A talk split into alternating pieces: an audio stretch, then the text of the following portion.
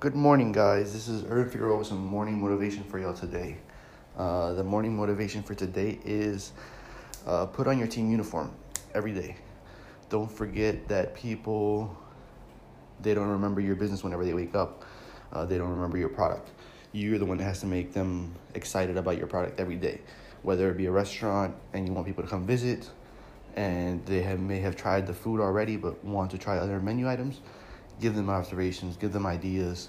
Whether it be a retail business that you have customers that come and pay their bill, contact your customers. I know right now it's a lot of headache with all these no call lists, but build a relationship with your community. That way you can contact them and it doesn't feel like a sales call.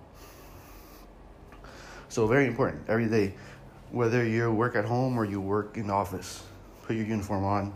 If you need to make some branded logo shirts, get some made, get a tattoo, get whatever you need to be get.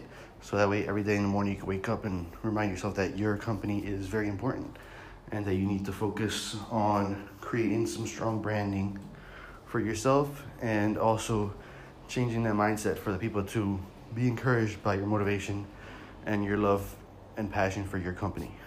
All right, y'all, that's it for today. Have a great day. Buenos días, mi gente. Este es Irving Figueroa con Motivación Mañanera.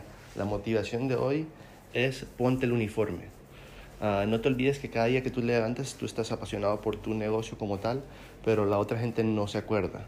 No saben de tu producto ni tus servicios. Cuando ellos se levantan, tú tienes que meterles esa pasión a ellos. ¿Cómo?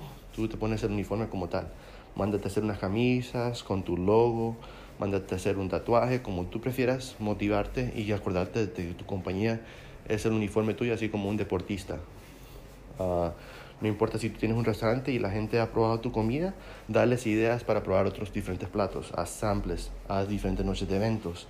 Si es un lugar de servicios como tal um, y van a pagar el vilo como, o algo así, háblales, siente que se sientan como parte de la comunidad para que ellos regresen a ti, para que cuando tú los llames no se siente como una llamada de ventas, pero como una llamada de amistad. Y de esa manera tú puedas generar más tráfico hacia tu tienda y de esa manera tú puedas demostrar la pasión que tú tienes para tu negocio y para tus productos o servicios. Y de esa manera ellos serán inspirados y regresarán hacia ti. Espero tengas una buena semana. Que Dios los bendiga.